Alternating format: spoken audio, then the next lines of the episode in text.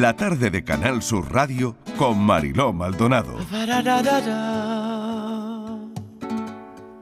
Tengo una risa con dos añitos que quita el sueño. Un pucherito lleno de familia que alimenta el alma. Un ladrido en la azotea, sin excusa me acompaña. Un recuerdo clavadito en la pared que mi miedo lo espanta. Tengo un amor, tengo un amor que por mis huesos se dejó su corazón. Tengo otro amor, tengo otro amor que peina cana y se apellida igual que yo. Tengo un sueño que ni un pirata ni un gobierno va a romperlo. Tengo un amigo que me acompaña al infierno y tengo un beso de madrugada que ilumina el alma. Mi compañerita sin ti,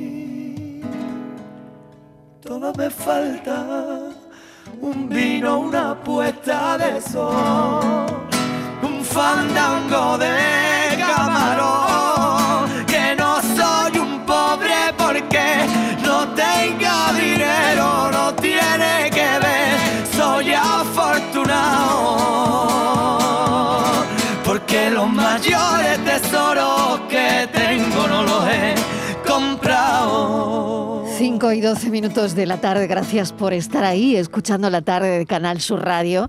He de confesarles que la entrevista con Rafa Zafra, con uno de nuestros chefs favoritos, no ha sido fácil, Kiko Canterla, ¿eh?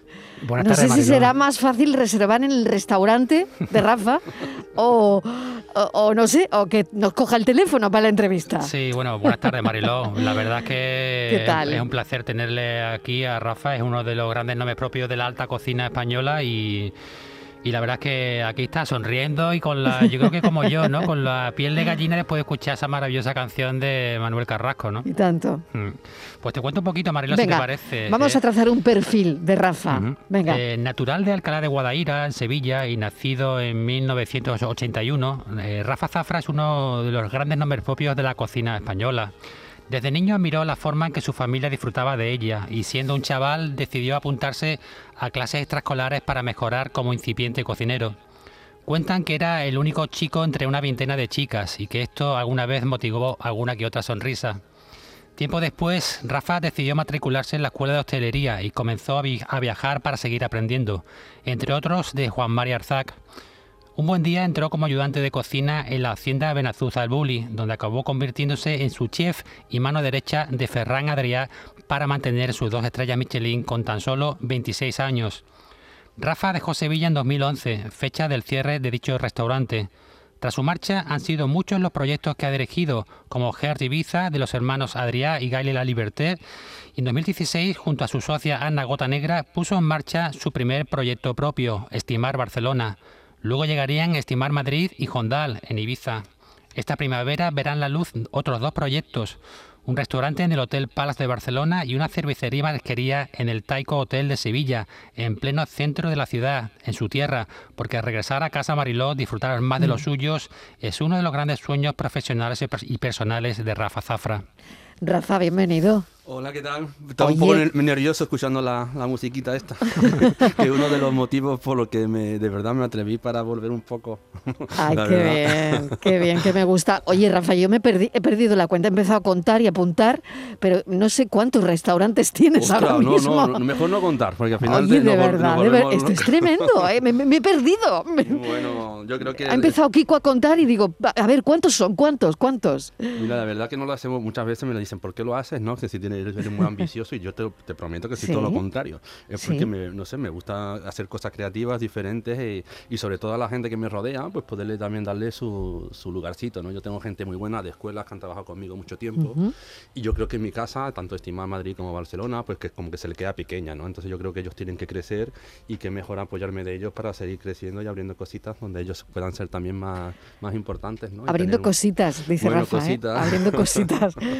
Oye, ¿cómo es volver eh, diez años después? ¿Qué, qué, qué te has encontrado? La verdad que yo siempre no he dejado de, de- venir a Sevilla porque yo creo que es una de las ciudades donde más me gusta pasar, el, bueno, por, por las familias, amigos Claro, y demás. Y aparte claro. yo soy, ostras, soy de los sevillanos sevillanos, ¿eh?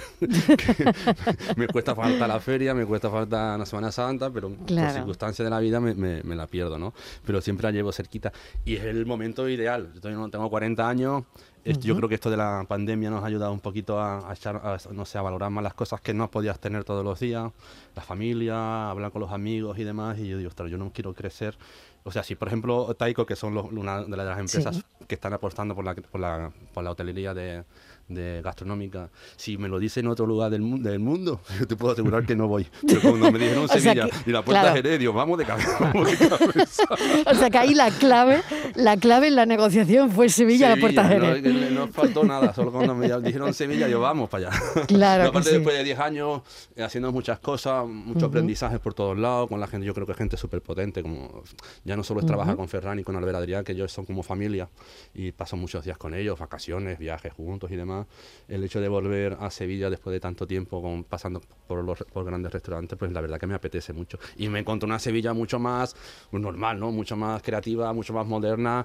Es que nosotros no queremos renunciar a la pureza, ¿eh? ni en todo el alma que, un se- que como sevillano me, me- me gusta encontrar, ¿eh? O sea, no que penséis que soy un, un bohemio loco de esto, sino yo soy muy puro, muy, ¿no? Muy de arraigos, muy de... Claro. de. Oye, yo, yo también quería preguntarte por lo que te hacía tu madre de comer de chiquitito.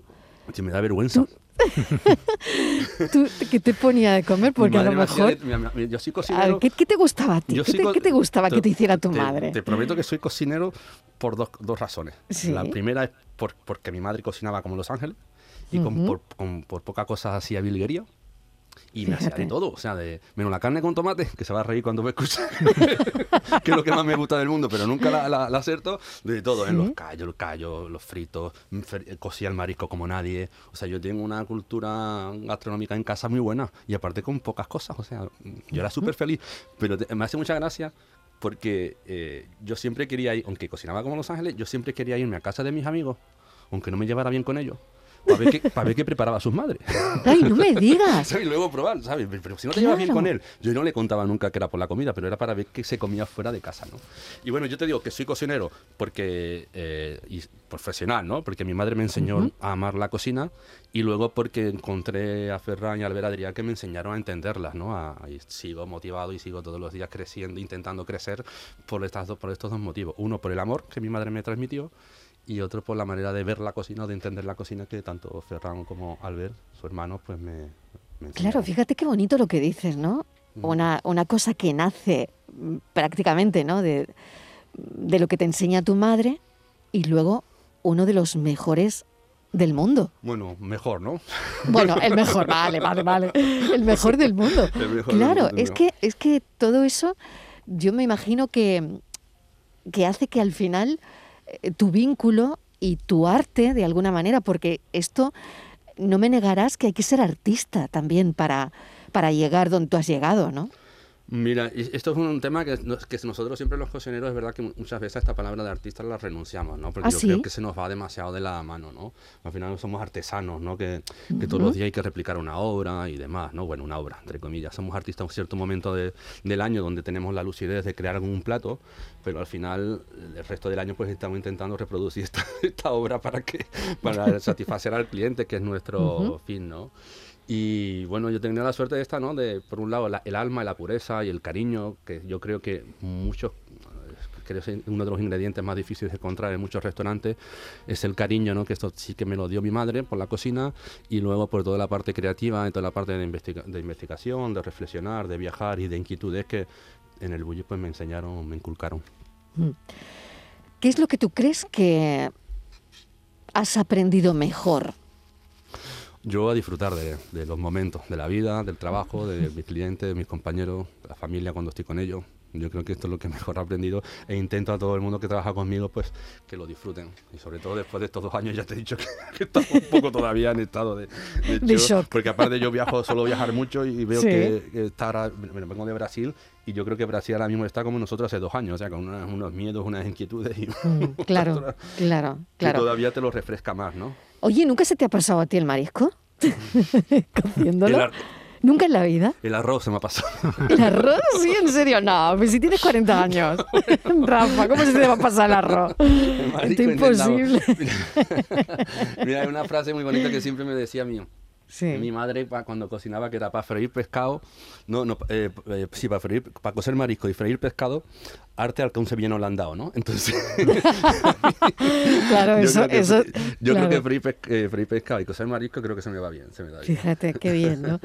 ¿Algún plato que se te resista o nada se te resiste, Rafa? No, sé, algo. Yo, ostras, yo- yo inte- ¿Eres, ¿Eres 10 en todo? ¿Qué va? Soy ¿No? 5 en, en nada. Soy un 5 en nada.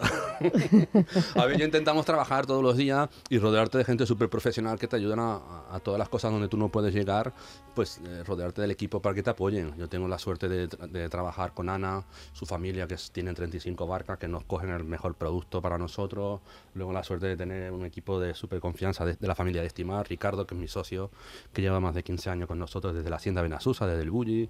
Luego todos los, todos los responsables que tengo, jefes de cocina, tanto en Estimar como en Yondals, son gente que lleva, son familias. O sea, con donde yo no llego, que yo no llego a mucho, ellos, ellos seguro que sí llegan. Oye, ¿y te involucras en, en todo? Eh, en todo, porque- en todo, en todo. Sí, Desde porque di- yo, yo creo que esto es muy difícil, pero claro, al final vosotros queréis que cuando vamos a, a- a comer a, a- vuestros restaurantes, ¿no? Sea una experiencia, ¿no? O por lo menos eso es lo que siempre oigo, ¿no? Que, que esto sea una experiencia, el ir al restaurante de Rafa Zafra eh, o de cualquier cocinero Sí, así con yo- yo estrellas creo- Michelin, tal, tiene que ser una experiencia. Pero tú te involucras en todo desde que el cliente, el que va a comer, pone un pie en el restaurante. Y antes, yo creo que nosotros lo más importante antes de llegar al restaurante es un poco crear el concepto, la decoración, la ambientación, la atmósfera. Es súper importante, ¿no? Desde el sistema de reserva. Yo creo que sí, a ver, al final lo somos cocineros y necesitamos de comer, por supuesto.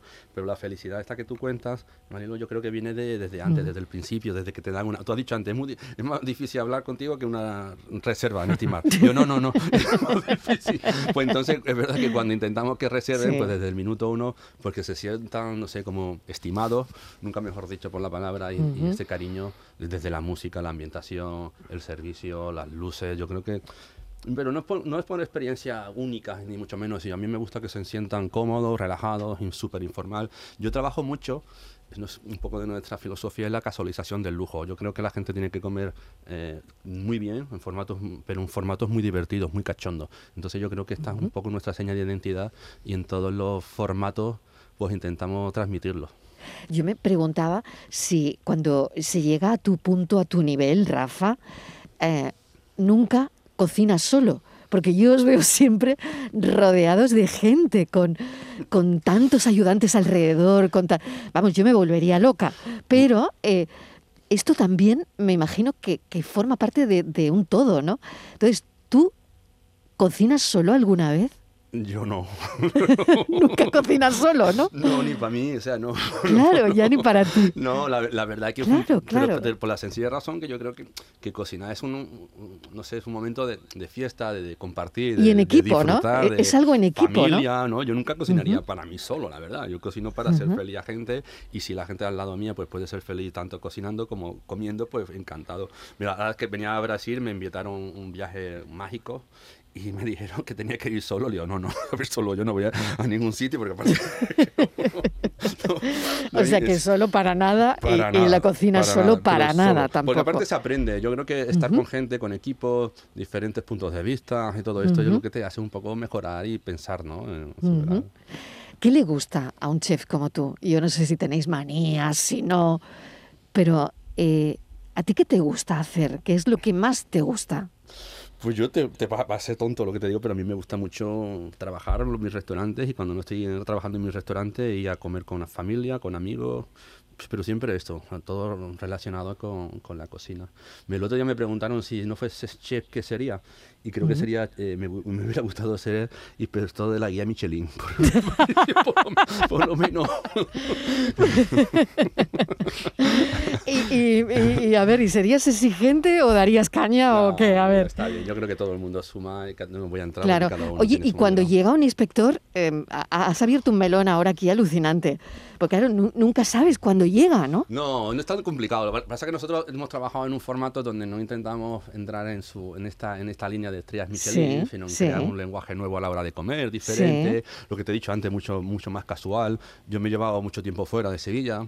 Y entonces cuando la gente viene a Barcelona, lo primero que escucha es, pues, por ejemplo, la canción que has puesto tú, sea muy flamenquito. Entonces, claro, esto va en contra de, los inspectores de la guía Michelin, pero que no es un formato que a mí, que nosotros trabajamos para ello, ni mucho menos, sino que lo que que si llegan. Pues si llega, genial. Pero aparte lo conocemos muchos y que no sé si nos haría daño o no, o no, daño tener una.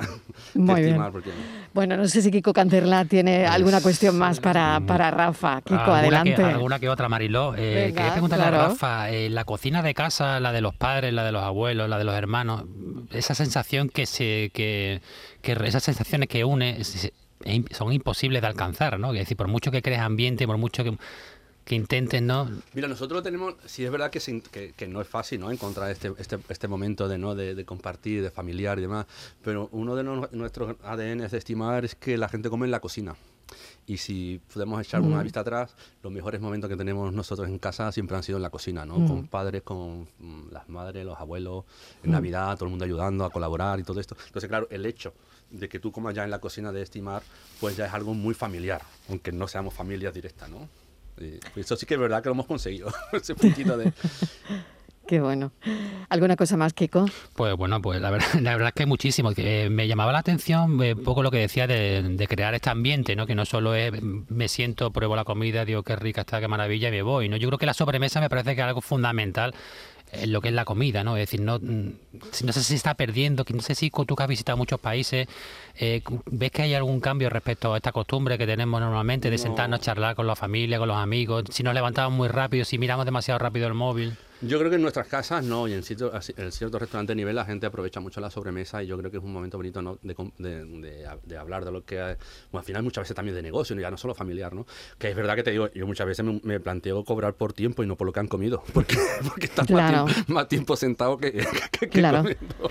No, pero es una cosa muy nuestra que no se tiene que perder y que tenemos que ayudar a que la, la silla, el, sofá o el sillón le atrape, se enganche, ¿no? O sea, un, un restaurante no tiene que solo que ir a comer, sino tiene que ir a, estar, a convivir y a compartir y, disfrutar. Y una experiencia. Pues Rafa Zafra, mil gracias. Eh, la vuelta ha sido, no sé si ha sido en enero, ¿no? A, Sevilla. Bueno, estamos ahí para primavera. Para primavera del 22, ¿no? en, eh, lo de Taiko Hotels, ¿no? Correcto. Una gran empresa que están apostando mucho por la gastronomía en general y mira, súper felices en la puerta de Jerez, donde tú quieres. Yo quería más la, puerta.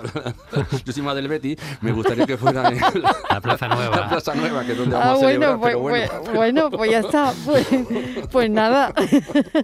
Estás con el equipo de moda. Estás con el equipo de moda. No me puedo Bueno, oye, un besito, Rafa Zafra. Muchas gracias. Mil gracias, de verdad. Cuídate mucho. Claro que sí. Adiós. Guardo amor, juegos y pena yo tengo el sabor amargo del llanto eterno. Que han vertido en ti cien pueblos de Algeciras a champú para que pinte de azul sus largas noches de invierno. Y a fuerza de desventura,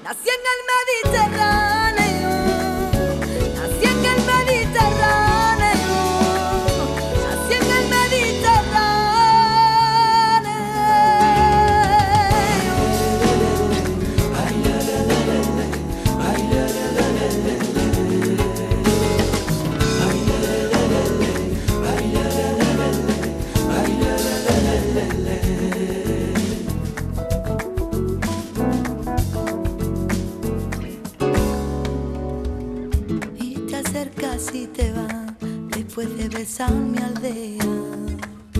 Jugando con la marea, te vas pensando en volver. Eres como una mujer perfumadita de brea que se añora y que se quiere, que se conoce y se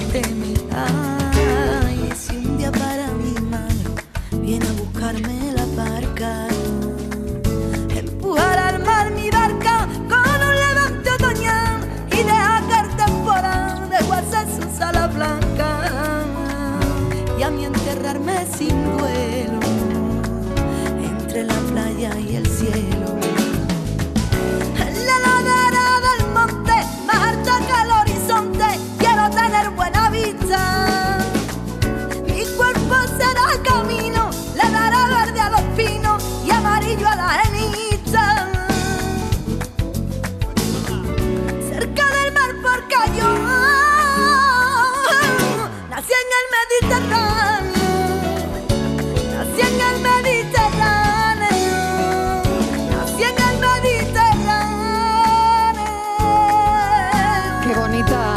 Niña Pastor y Mediterráneo. Y recordarle también a los oyentes que hoy Serrat ha recibido la Gran Cruz de la Orden Civil de Alfonso X el Sabio.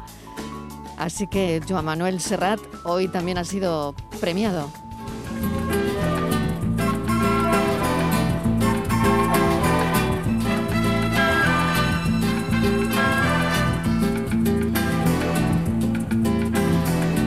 Porque mi niñez sigue jugando en tu playa y escondido tras las cañas duerme mi primer amor. Llevo tu luz y tu olor por donde quiera que vaya. Qué tarde tan bonita nos está quedando, 5 y 32 de la tarde. Y ahora nos vamos, no puede ser de otra manera, al Festival de Jerez.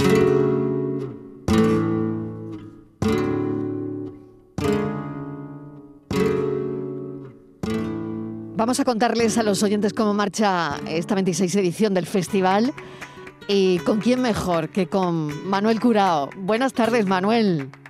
A la paz de Dios, Mariló. Un beso enorme. Oye, ¿cómo estás? Muy bien, encantado de charlar contigo desde, desde Jerez, que está viviendo eh, los primeros días de, de sus festivales, la 26 edición. Llevamos pasado un cuarto de siglo, que ahí es nada. Claro que sí. Bueno, vamos a ver si arreglamos un poquito la comunicación, que eh, tengo dificultades para oírte bien, porque se entrecorta un poquito. Muévete un poquito, Manuel. A ver si A ver. ahora un poquito mejor parece, ¿no? Vamos a intentarlo. Estupendo. Mira, ayer se anunciaron los premios Revelación de este año. Bueno, Reyes Carrasco. Háblame de estos premios Revelación, porque, bueno, esto ya, el festival ya está entrando de, de lleno. Aquí no se pierde mucho tiempo en el Festival de Jerez. Mira, el premio Revelación de Reyes Carrasco forma parte de los premios que da cada año el, el festival. O sea, no solamente está el premio Revelación que, que ha conquistado esta, esta jovencísima de los palacios que tiene 16 años, que venía de, de ganar nuestro Tierra de Talento y es Mm. una, una cantadora extraordinaria, sino que además se entrega, por ejemplo, el premio al mejor espectáculo de baile, que lo ha ganado Florencia Ortiz o Geray Cortés guitarra, el veterano cantador de la vieja José Valencia. Ay, qué problemas Sí. tengo, Manuel, con, con la comunicación. Vaya por Dios. Ay, de verdad, Vaya. ¿cómo hacemos? A ver, a ver si lo, lo volvemos a intentar una vez más. Es que te oigo entrecortado y sé que los oyentes Vaya no, no lo... Ay, ahora mejor. No lo Ahora estaban mejor. recibiendo bien. A ver si ahora es mejor. Mucho mejor, muchísimo mejor. pues. Mira, ¿ves? Todo es posible. Hablamos, seguimos hablando de Reyes Carrasco. Sí, Reyes Carrasco es el premio Revelación de una serie de premios que se dan en el festival cada año y ayer se entregaron los premios correspondientes a la edición del 2021. Al nombre de Reyes Carrasco hay que sumar David Coria o David Lago, Antonio Márquez, José Valencia, Geray Cortés o Florencia. Pero llama la atención el premio de Reyes Carrasco porque es una joven de 16 años que ya venía de ganar nuestro Tierra de Talentos y que ha sorprendido a propios y a extraños. Y al fin y al cabo es él quien le da esta magnífica oportunidad. Ella ofreció su cante, fue una gala muy bonita, muy entrañable y esto forma parte de la programación multidisciplinar del festival, que como, como son solamente los 40 No te, no te puedo oír, no te puedo oír. Vamos a escuchar a Reyes Carrasco. Busco los luceros de tus ojos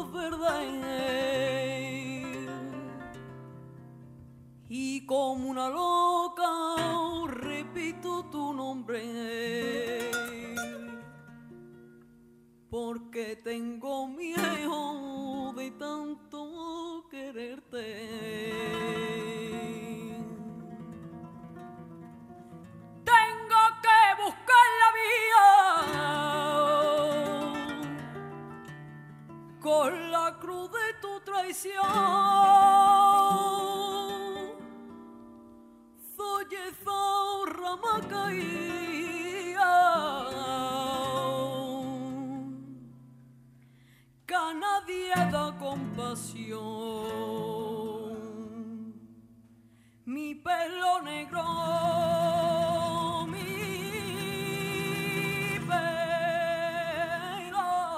Qué bonito, qué bonito Reyes Carrasco, qué bonito artista revelación del Festival de Jerez. Reyes Carrasco es hija de María José Carrasco, descendiente de Joaquín y de Curro Malena, su abuela paterna de las cabezas de San Juan, emparentada con los Carrascos de Lebrija y de Jerez, y artista, como les decía, revelación del Festival de Jerez, al que volveremos mañana y esperemos que con mejor sonido, porque hoy no, no podíamos oír eh, muy bien a Manuel Curao, pero ya lo, volvemos a intentar mañana, que seguro que, que mañana lo conseguiremos.